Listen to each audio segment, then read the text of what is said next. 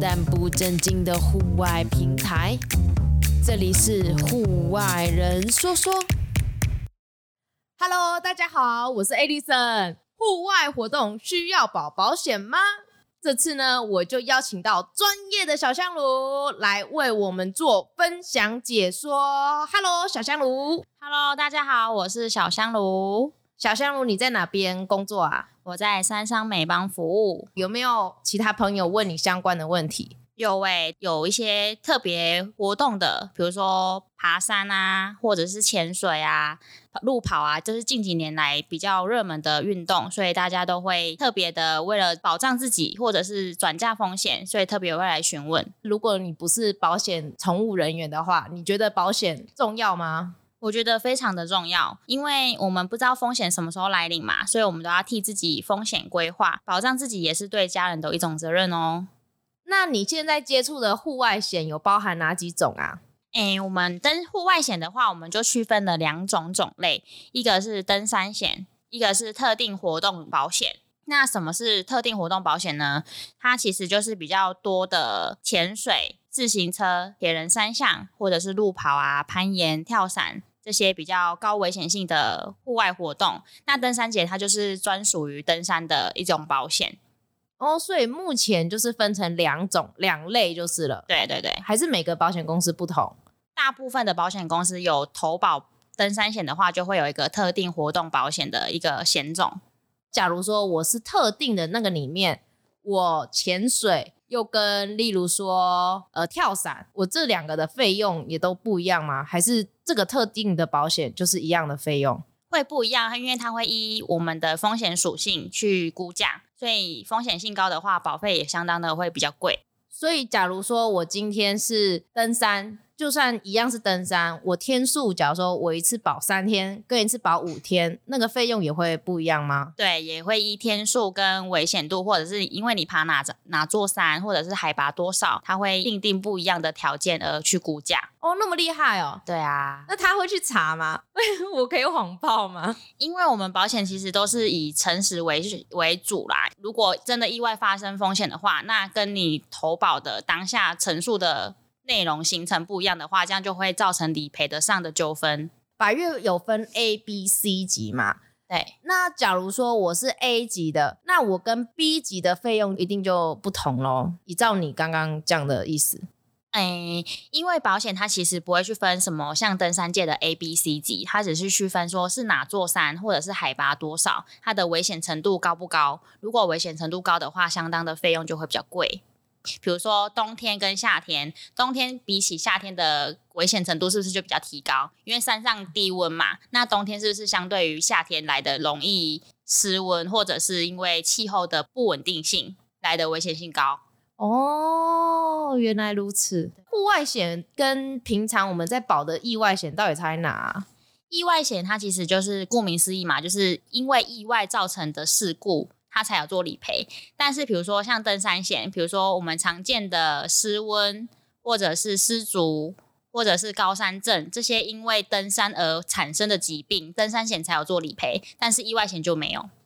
你的意思说，假如说是失温，它并不是一个意外咯？对啊，不小心跌倒了，这个就算意外。对，但是如果因为气候的关系引发高山症，或者是失温、冻伤、中暑这些。就会是登山险有理赔的，是因为爬山的因素嘛？登山险它涵盖的更多，就是意外险会理赔的，登山险基本上都会理赔。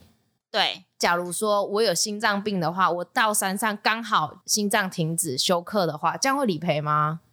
我觉得这样会比较有争议，因为你本身就有带有疾病史而去做这件事情，所以去保登山险之前，他们会去做这个人的身体的评估吗？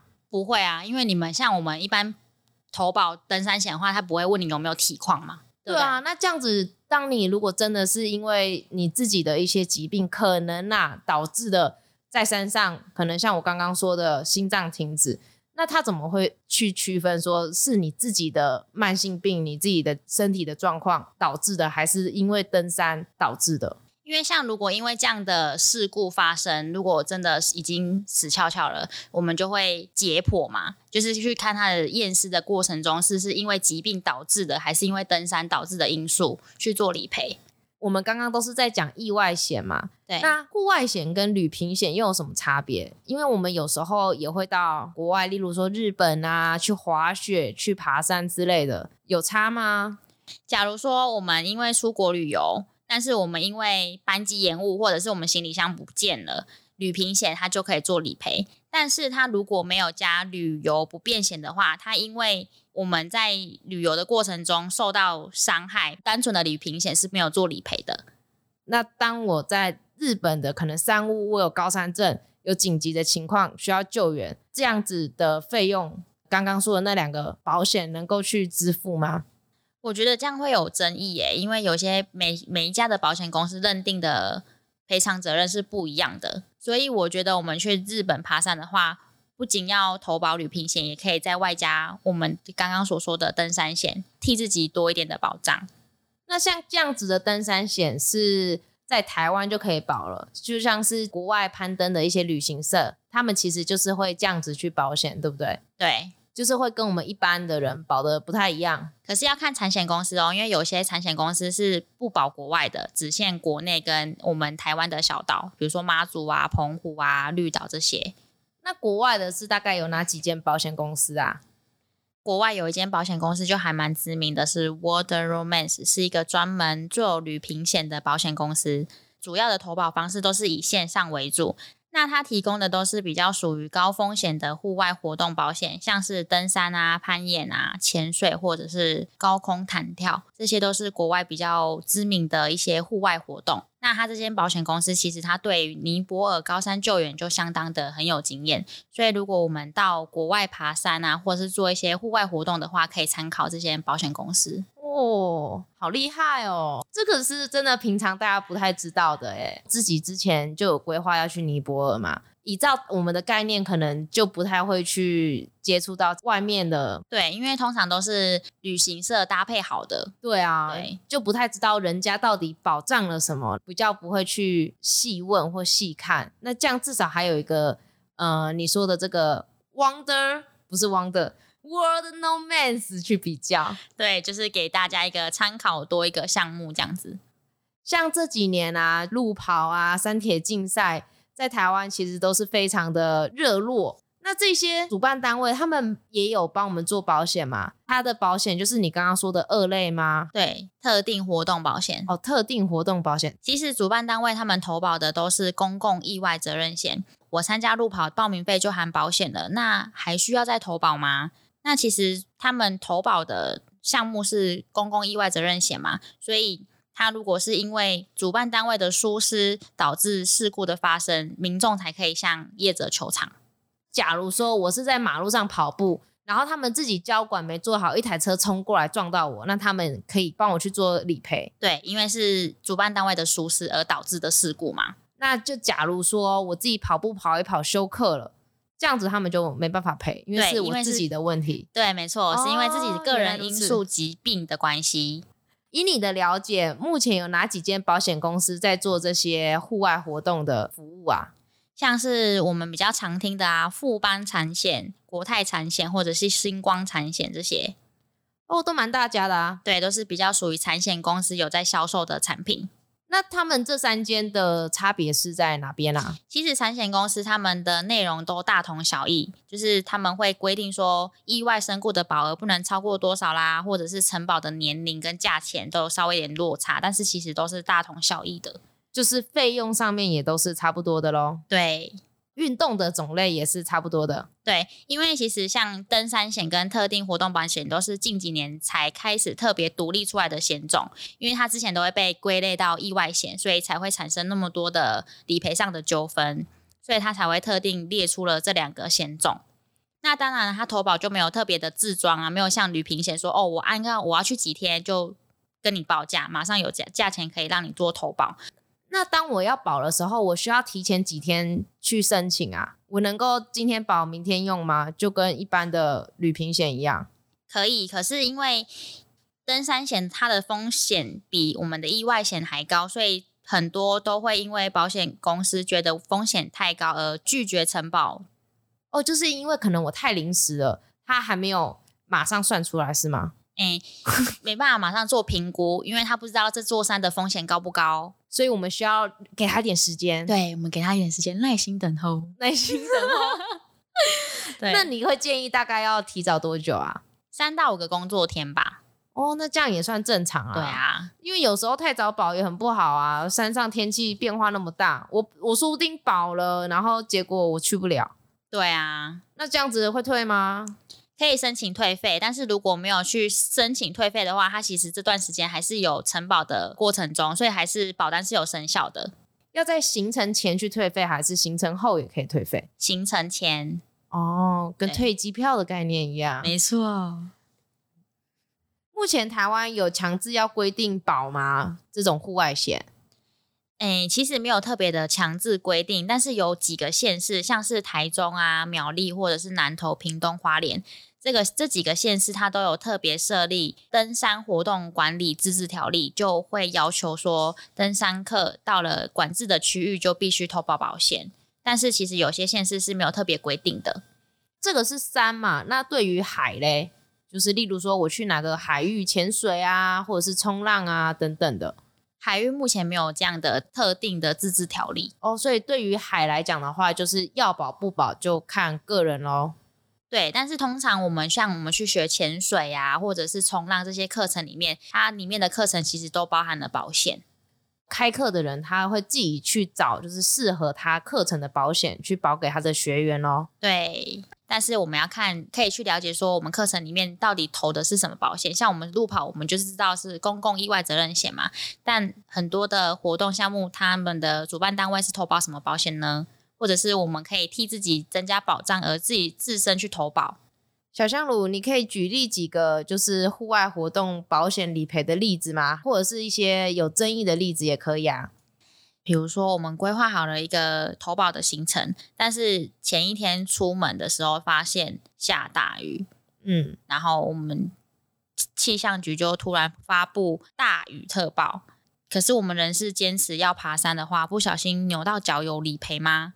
你觉得有吗？会吧。对，实支实付是有理赔，但是如果是紧急救援费用的话，其实就要看状况。因为已经发报了大雨特报嘛，代表是管理机构有禁止进入的时候，保险公司列为不保事项或者是除外责任，所以紧急救援费用就会产生这样的争议。哦，所以假如说我是已经接收到了这个讯息，我还执意要去的话，有可能就会导致不理赔。如果是简单的受伤的话，其实还是会做理赔。那是如果假设是我们身重大的对身故啊，或者是失主啊，就是需要直升机救援的这种费用的话，就会产生争议。那应该也是要先看发布前还发布后吧？就假如说我在山上，可能到了第二天、第三天。很悲剧的，就是来一个大台风，对，那这样子还就是至少应该合理范围内还是会理赔咯。对，其实我们要举证说我们已经是在山上了，然后才发现这个特报的话，例如说那个大摩的首席酿酒师啊，那个查理先生，他有为他的鼻子保了两百六十万美金的保险，你知道吗？他的鼻子哦，大家都说他的鼻子叫做什么神之鼻。神之鼻。对，那在保险方面，会不会有人就特别去保他的双脚？就说我要一个很克制的保险内容去保我的双脚。如果有一天我是身为一个天才的攀岩家，我的腿废了，那保险公司也必须要赔我多少钱？台湾的保险公司很像没有特别的为了这两只脚而产生这样的险种，就是还没有这么克制化的，对对，没错。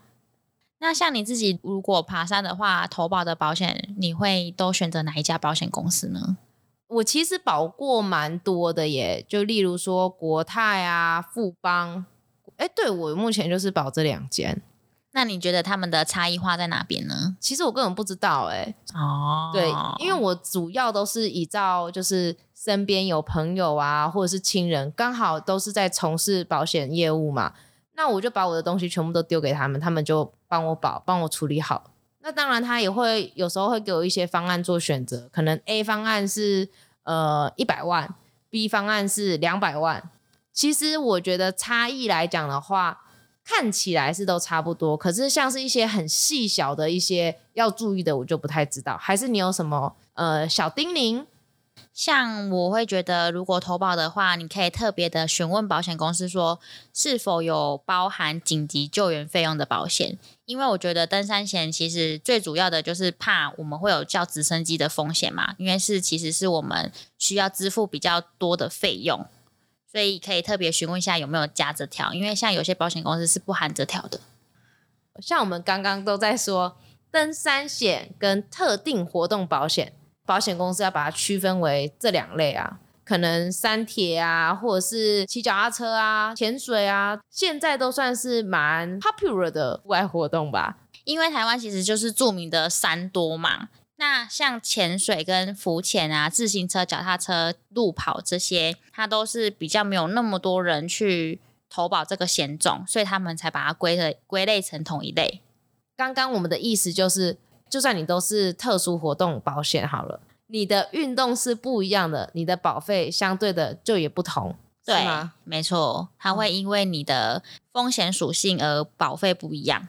我知道了啦，就是保险公司懒嘛，就懒得分，就是把它分成登山 跟特殊，这样因为意思是一样的啊，对吧？因为你特殊也会也会不一样啊，所以他只是懒得分这么多给大家看，对，太多了，太多了，因为不一定每个险种大家都会去投保这个险种哦，懂意思。总而言之，你想要做什么样子的运动，想要多一点保障，那你就去询问你身边专业的保险员，他会给你最好的建议，是吧？是，没错。那这次呢，很感谢小香炉来为我们解惑。如果大家有任何问题的话呢，也可以问小香炉。哎，是吗？可以可以，欢迎大家询问哦。马上把小香炉的联络方式会附在我们的简介里面。感谢小香炉，谢谢大家，拜拜，下次见。你你还下次啊？